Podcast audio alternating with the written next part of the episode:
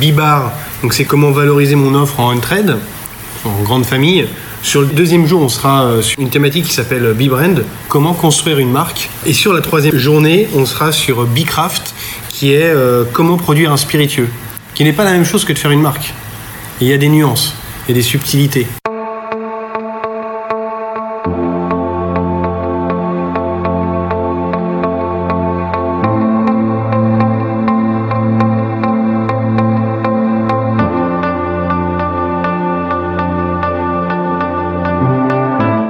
Infobar Inside. Infobar Inside. Laurent Le Pape. Laurent Le Pape. Je suis chez Hugo Spirit dans le cadre d'Infobar Inside pour parler du nouveau salon Be Spirits dont on a déjà beaucoup parlé et dont on va reparler pendant toute l'année. Ce salon se déroule dans le cadre de l'Inexpo Paris 2020, première édition. Je suis avec Hugo Jobin et Alexandre Vintier. Hugo, euh, pourquoi le choix d'Alexandre Vintier comme euh, maître de conférence? Alors on va révéler un, petit secret, mais on ne pourra pas en dire plus avant, euh, avant 2020, de la même manière que Bispirits, mais il se trouve qu'on a collaboré avec Alexandre sur un dossier en commun. On va dire que la complémentarité s'est faite de façon assez naturelle, et c'est vrai que dans ce qu'on veut amener sur Bispirits, en termes de, vraiment orientation euh, euh, business. Il y avait et des contacts et une vision et des connaissances qu'on n'avait pas forcément nous à l'agence. Et la collaboration, l'idée de travailler avec Alexandre s'est faite naturellement. Ce programme de conférence, il est un petit peu particulier. Il sort un petit peu des, sentiers battus et de ce qu'on a l'habitude de voir dans les conférences de, salons de spiritueux. Le but de ces conférences, c'est quoi? C'est un petit peu aussi le but du salon. Je dirais pas que c'est vraiment différent de ce qu'on a l'habitude de voir, parce que par exemple la, programmation qu'on a vue et ce qui se passe depuis plusieurs années, notamment sur le salon euh, Cocktail Spirit, c'est vraiment euh, très riche, très pointue, très complète, euh, mais elle s'adresse vraiment en général aux, bartenders. Avec B-Spirits, on est vraiment orienté business. On a pensé aussi d'un point de vue entrepreneurial et de se poser des questions pour Aujourd'hui, vous êtes un incubateur euh, de groupe de spiritueux, vous êtes un groupe hôtelier, vous êtes quelqu'un, un entrepreneur qui veut monter euh, sa marque ou ses marques. On ne sait pas forcément où aller, comment aller. Et du coup, on a mis euh, l'accent là-dessus. vraiment proposer des, solutions et puis un peu révéler l'envers du décor. Et sur B-Spirits, on est orienté business et vous pouvez pas parler que de cocktails, que de spiritueux sans rentrer dans des problématiques de distribution parce que le monde de la distribution a changé. Le métier euh, du commercial de vin et spiritueux euh, est en pleine mutation avec euh, l'évolution du digital, tout ce qui est app, la notion même de, territoire. Aujourd'hui, vous commandez chez Lavinia, vous pouvez être livré à Hong Kong, livré à Londres. Il n'y a plus cette notion de territoire, donc tout est en changement.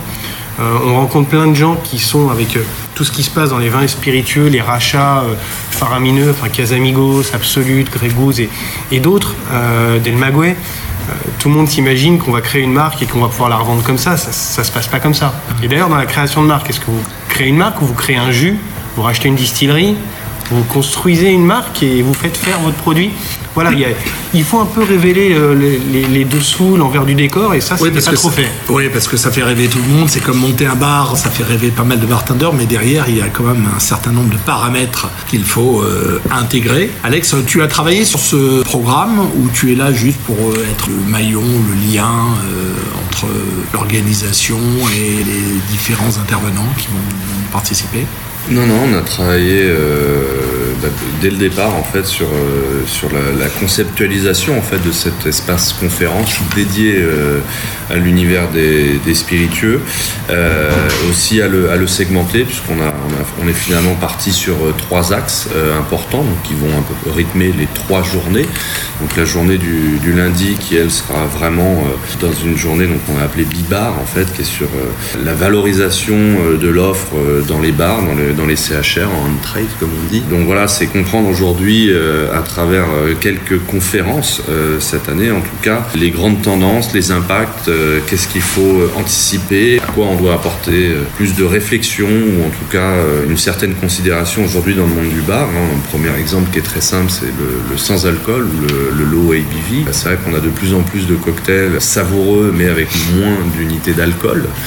on n'a pas encore cette obligation de le mettre, mais petit à petit, c'est en train d'apparaître. Peut-être qu'on mènera les, les unités d'alcool par verre qui apparaîtront, et aussi le sans-alcool euh, qui, euh, depuis quelques années, euh, se développe énormément, alors à travers des bons mixeurs, mais aussi justement sur la création de, cocktails sans alcool avec la même présentation ou euh, en tout cas avec la même recherche. C'est plus, euh, le mélange de trois jus de fruits ou mm. des choses comme ça. Voilà, c'est des vraies recettes et là euh, on se rend bien compte que bah, les, les, barman comme les, chefs de cuisine sont obligés de retravailler les textures, les équilibres, ainsi de suite à partir du moment où on fait une réflexion sans tel ou tel ingrédient. On a eu des bars qui ont travaillé sans citron, des bars qui ont travaillé sans glace. Et là, ça serait sur certaines, une partie du menu, voire tout le menu, hein, ça dépend des établissements, travailler sans alcool. Et puis aujourd'hui, on a, on a un vrai sujet parce que quand on travaille dans le milieu des vins et spiritueux, il y a souvent des occasions de, consommer. À un moment, on peut juste se dire stop et on n'a pas euh, forcément envie d'avoir juste euh, entre guillemets un jus d'orange avec un sirop de grenadine. On a le droit d'avoir une boisson statutaire qui ressemble aussi à une boisson euh, avec alcool et de ne pas être mis de côté. Donc il y a une vraie émergence, une vraie offre. Nous, on le voit sur Drinking Better, on a été les premiers à proposer euh, avec euh, des produits comme, comme Sidlip euh, par exemple, mais une offre sans alcool, parce que c'est la tendance. On a des cocktails alcoolisés, mais aujourd'hui on a le droit de boire autre chose. Donc on, pense qu'au-delà d'un effet de mode, en tout cas moi je pense qu'au-delà d'un effet de mode, on a l'émergence d'une nouvelle façon de consommer qui arrive avec tout ce qui est lié aussi euh, autour de la boisson euh, d'une façon plus globale. Une, alimentation plus saine, plus de sport, faire plus attention à soi, faire plus attention à la planète. Euh, donc cette tendance de fond pour moi n'est pas un gimmick et il faut la mettre en avant parce que dans quelques années elle fera entièrement partie d'une offre bar, on se posera même plus la question. On a quand même vu quelque chose qui est vraiment une tendance aujourd'hui, je pense, qui devient lourde, en tout cas dans notre, dans notre secteur, qui sont les, les, les mixeurs, euh, les sodas, ainsi de suite premium. On a eu Fever Tree qui a été euh, vraiment euh, un des premiers à targeter, vraiment à cibler cet univers des spiritueux, exclusivement ça au départ.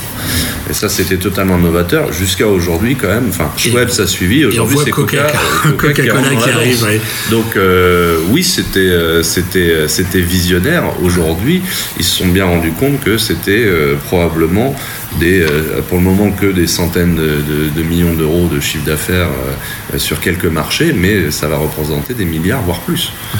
Donc euh, oui, c'est quelque chose qu'il faut maîtriser aujourd'hui et comprendre quelles sont les marques qui vont vraiment être connues, être un garde peut-être dans 4-5 ans, ou est-ce qu'il faut toujours renouveler cette offre-là comme dans la bière où on a des rotations énormes.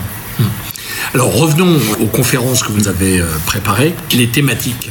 Tu as Bibar, donc c'est comment valoriser mon offre en trade, en grande famille. Sur le deuxième jour, on sera euh, sur une thématique qui s'appelle B-Brand, comment construire une marque. Et sur la troisième journée, on sera sur B-Craft, qui est euh, comment produire un spiritueux, qui n'est pas la même chose que de faire une marque. Il y a des nuances, il y a des subtilités. Et en fait, dans le choix de chaque conférence et des intervenants, c'est ce qu'on va chercher à illustrer. Et l'idée vraiment, c'est de venir chercher des réponses et des solutions. Quels seront les intervenants? Est-ce que ce sont les exposants? Est-ce que ce sont des gens de l'extérieur On a voulu faire quelque chose de, vraiment euh, pas biaisé. C'est un peu un, challenge aussi. Euh, les exposants ne seront pas forcément ceux qui ont des stands, sinon ça, ça ne rime à rien. Au même titre que sur l'Infinite Bar, c'est pas euh, forcément des grandes marques, ça peut être aussi des plus petites qui n'ont pas des parts de voix, parce que tout ça fait partie d'un écosystème. Et on voit bien qu'aujourd'hui, les petites marques sont rachetées par des grands groupes. Beaucoup de bars d'hôtel vont chercher aussi l'inspiration dans des bars à cocktails. Tout ça n'est pas concurrentiel, c'est un écosystème qui fonctionne ensemble.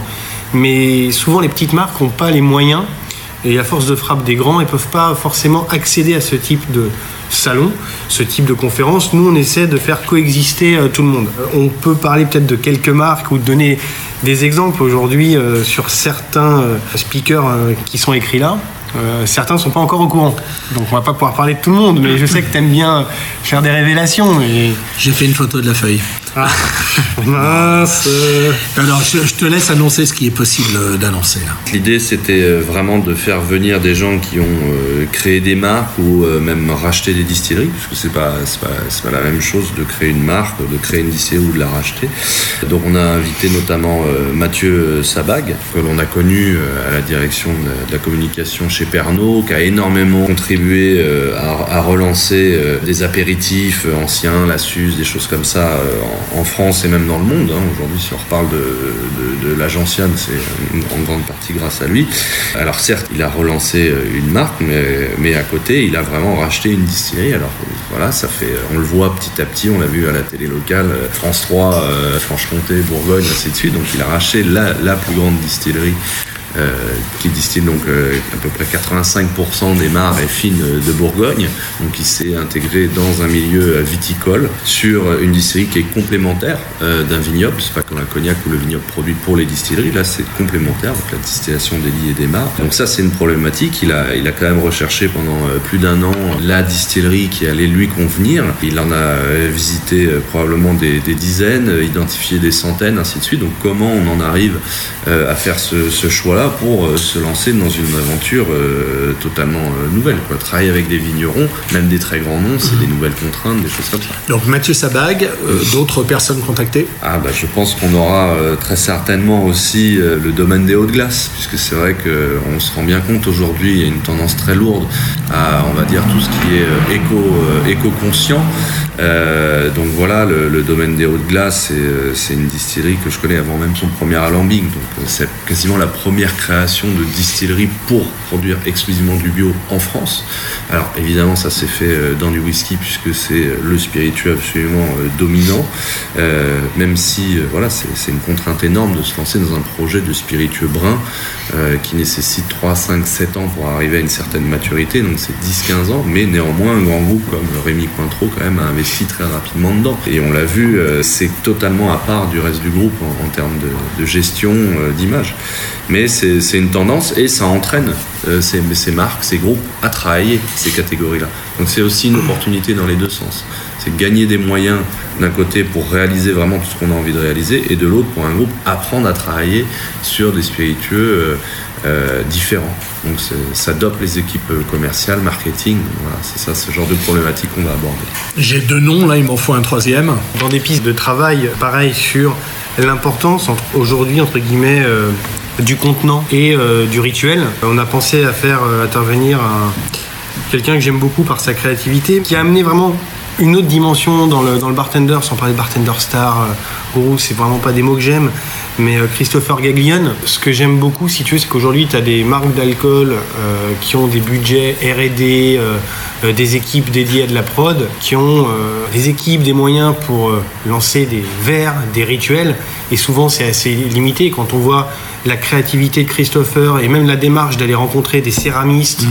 euh, et la, réflexion, la vision de penser un rituel qui peut s'associer à une marque et d'aller jusqu'au bout dans l'exécution, le métier de bartender a encore passé une, une étape.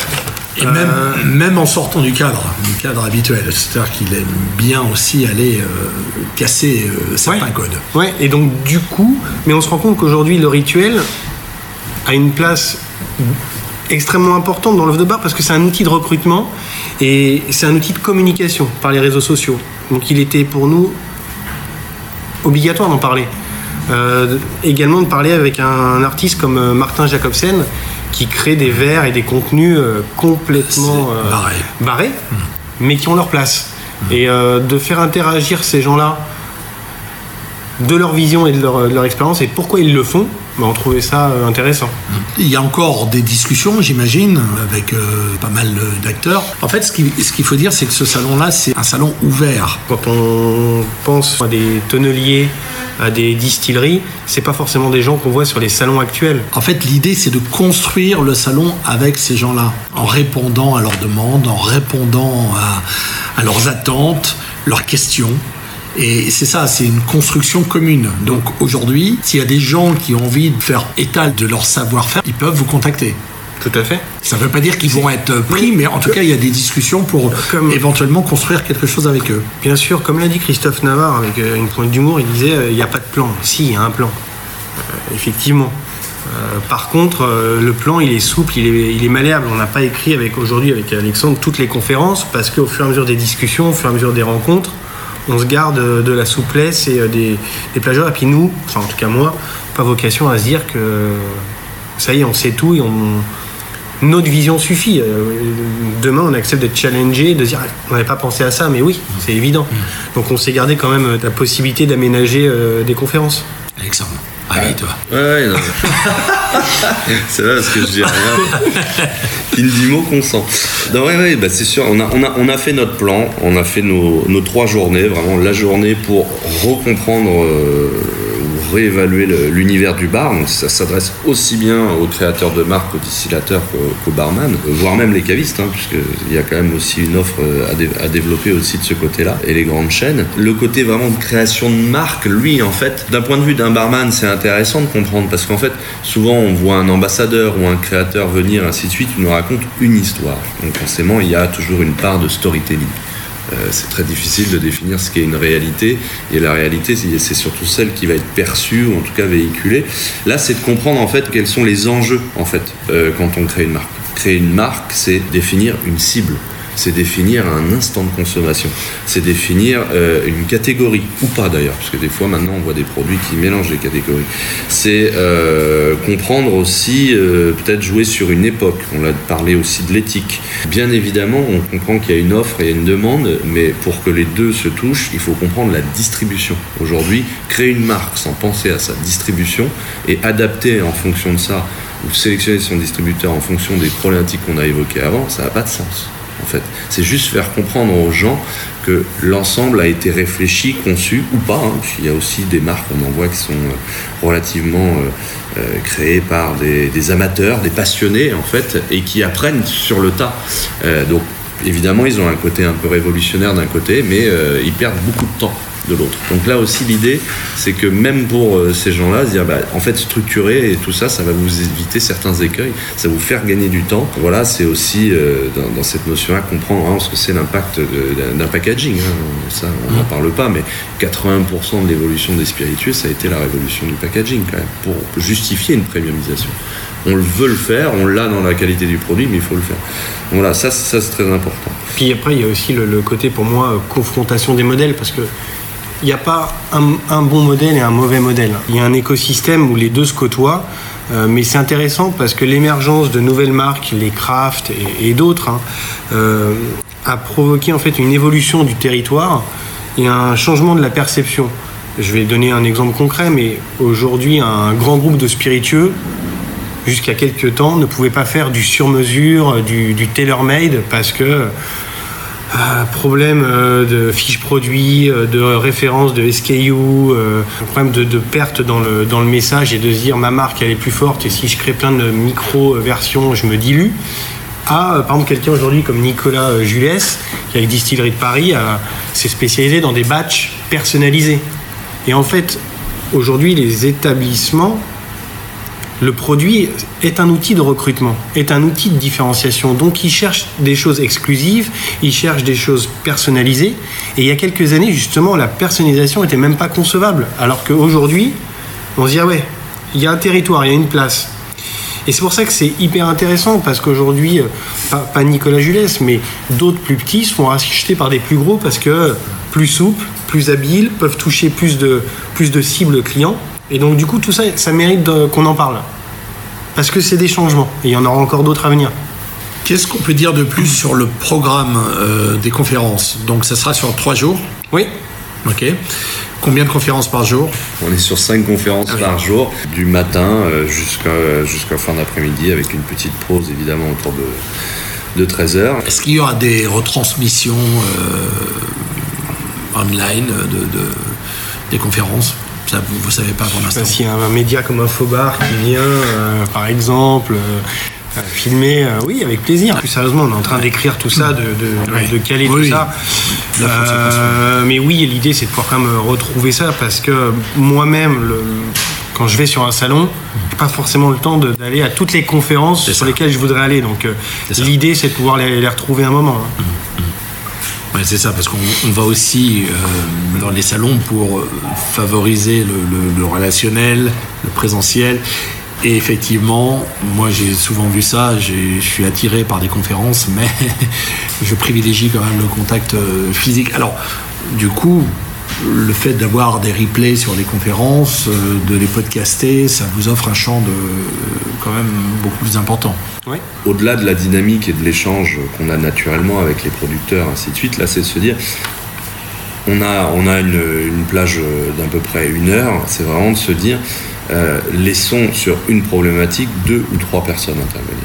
Et ça aussi, c'est ça la, chose. C'est pas, c'est pas on va écouter une vision des choses. On va écouter au moins deux visions des choses. et ensuite, il va y avoir aussi un dialogue entre ces gens. Parce qu'eux, ils n'auront pas forcément les mêmes cibles ni rien. Donc là, on va comprendre en fait vraiment que c'est euh, c'est un champ des possibles autour. Chacun n'a pas une solution, plusieurs solutions. Voilà, c'est chacun va délivrer son, sa propre expérience. Oui, et puis aussi avec des gens, euh, avec des spécialités. Quand tout à l'heure, euh, Alex parlait de Mathieu Sabat qui reprend une distillerie, c'est bien, hein, c'est le rêve de beaucoup de gens. Mais quel partenaire je prends pour, pour cet objectif, par exemple, de racheter une distillerie Aujourd'hui, il y a des gens qui créent leur marque à Paris, mais leur siège social est à Cognac. Bizarre, pourquoi? Bah Parce qu'en fait, avec euh, les exportations du cognac, les banques, par exemple basées à Cognac, ont une autre vision de gestion des stocks, gestion des barriques, euh, toutes les problématiques de cash flow, etc. Donc en fait, c'est mettre vraiment des gens qui ont des spécificités métiers par rapport à des contraintes ou à un objectif. Donc ça, ce que dit Alex, c'était hyper intéressant. Euh, au tout début, on a commencé à échanger avec Alex, c'est de dire, faut pas qu'il y ait juste un seul speaker. Faut confronter différents intervenants qui ont différentes expertises, mais qui rejoignent ce but. Je suis tout à fait d'accord avec ça. Un tonnelier avec un distillateur, euh, un repreneur de distillerie avec un banquier. Ça, on comprend bien que ça va être euh, riche. C'est pas forcément des gens qui travaillent concrètement au jour le jour ensemble, mais c'est des gens qui, sont, euh, qui ont partagé une problématique, mais avec deux visions ultra complémentaires. Et je pense que c'est la meilleure façon de, l'expliquer. Moi, c'est des dossiers sur lesquels je, travaille au quotidien, mais c'est vrai qu'on a, comment dire, faut les incarner. Moi, j'accompagne des gens. C'est pas moi qui monte les distilleries euh, en tant que telles. J'accompagne des gens dans ces problématiques-là. J'accompagne aussi des banques ou des choses comme ça.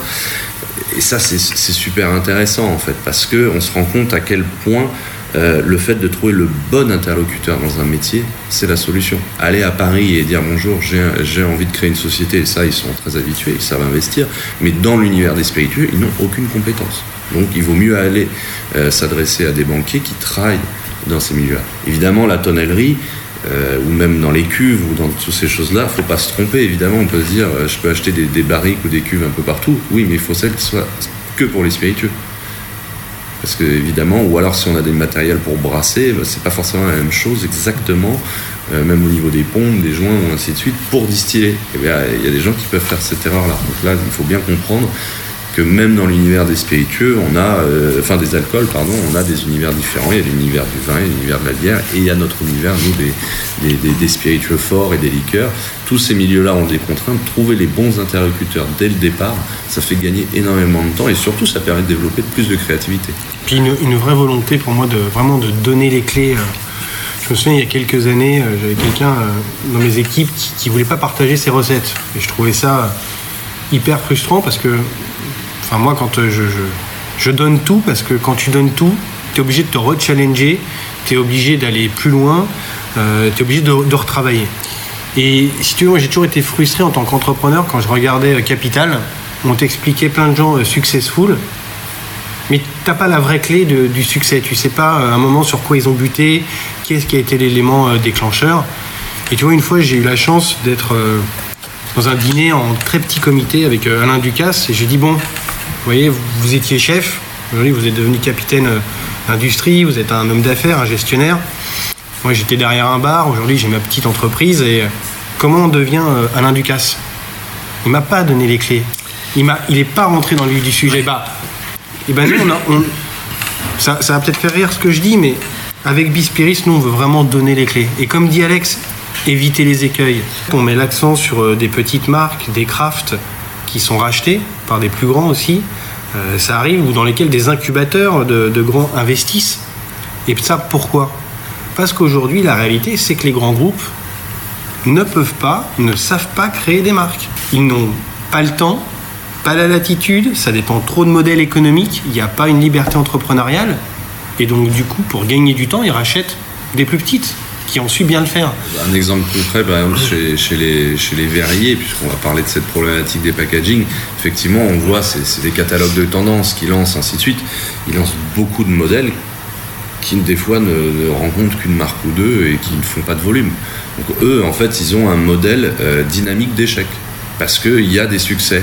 Donc, les lignes à succès, en fait, c'est une proposition de renouvellement euh, permanent mais euh, en consolidant sur certains succès. Et donc, eux, ils ont un, modèle, comme tous les gros industriels. Hein. là, quand on parle de, verrerie, on est vraiment euh, dans une industrie euh, lourde, ultra contraignante. On ne peut pas éteindre un four verrier, sinon si on l'éteint, il faut le démolir et le relancer, ça prend 2 à 3 mois minimum, voire 6 mois. Donc un, verrier, lui, il a besoin de faire tourner ses, modèles. Lui, il a, donc des designers, alors intégrés ou non, euh, c'est pas c'est pas c'est pas nécessairement la marque qui arrive avec un nouveau design hein, de, de, de, verre, c'est des moules qui sont souvent proposés. Il y a des contraintes, euh, donc il y a énormément d'échecs. Euh, dans leurs clients aussi, il y a des clients qui arrivent avec des, des, des, propositions irréalistes. Ça paraît génial sur le papier, mais en tant que tel, c'est absolument pas mécanisable. Donc voilà, c'est aussi ça finalement. Et, tu as entièrement raison. Je pense que des fois, on s'attarde trop sur des cas où on parle de succès de enfin, phénoménaux, instantanés, et, les gars en bout de deux mois sont devenus milliardaires ou autres, ont trouvé l'idée de génie. Euh, c'est des gens qui réfléchissent à beaucoup, beaucoup de choses, c'est pas qu'une intuition, l'intuition ne suffit pas, hein, c'est toujours au moins 95% de travail, de, validation de modèles euh, théoriques, mais c'est vrai qu'un entrepreneur, pour réussir, même un, Ducasse ou autre, c'est quelqu'un qui ne fait que connaître l'échec, mais qui sait passer au-delà, et qui sait surtout rebondir. Donc, nous, ce qu'on montre aussi à travers ça, c'est à quel point il faut euh, comprendre l'ensemble de l'environnement, mais surtout comprendre à quel point euh, on doit quand même garder une certaine souplesse. Parce qu'on aura des petits entrepreneurs, des petites euh, structures, on aura des plus grosses structures face à eux, et c'est là où ils sont très complémentaires, parce que tout le monde n'a pas la souplesse. Tout le monde, un grand groupe, a du mal à lancer une nouvelle catégorie de spiritueux.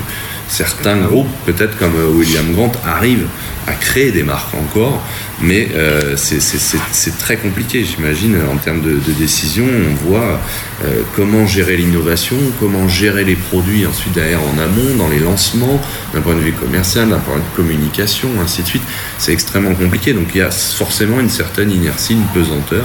Donc comment s'intégrer dans cet écosystème et se dire, voilà, là, il y a peut-être un, moment euh, plus ou moins propice au lancement d'une marque ou d'une nouvelle proposition, un nouveau serve, un nouveau drink des nouveaux types de partenariats aussi. Euh, il y a beaucoup de choses qui sont en train d'être, les cartes sont rebattues en tout cas dans l'industrie du spirituel. Bon, ce sont des discussions qui s'annoncent passionnantes et enflammées.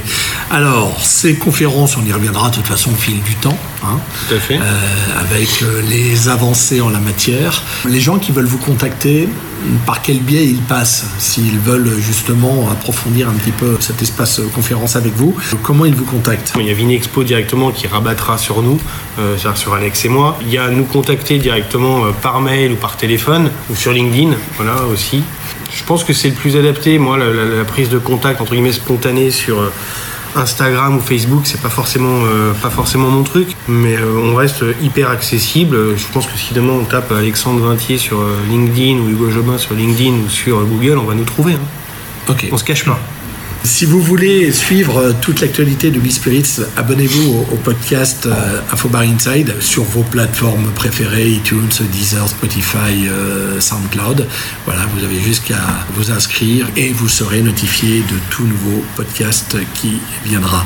N'hésitez pas à partager le contenu, à le commenter. C'est comme ça aussi qu'on fait vivre un petit peu ce salon. Et nous sommes à l'écoute de toutes vos idées parce que c'est avec vous qu'on va construire ce salon. Voilà, le mot de la fin peut-être Alexandre et, Hugo On vous attend, on aura un beau programme en tout cas, on aura des bons intervenants, ça il n'y a pas de doute, ça va être dynamique. N'hésitez pas à préparer des questions à l'avance. Ce qu'on veut, c'est des gens qui se posent aujourd'hui des questions concrètes euh, et pas, pas, hypothétiques. Et là, on pourra y répondre franchement. Mais je pense qu'on s'organisera une conférence en ligne pour répondre déjà avant le salon un certain nombre de questions et euh, fixer les, principaux rendez-vous. Merci de votre disponibilité. Merci Laurent. Et puis euh, du coup, à, très vite pour euh, de nouvelles révélations sur B-Spirits. J'adore quand tu dis à Non. très vite pour de nouvelles révélations sur B-Spirits. Infobar. Podcast.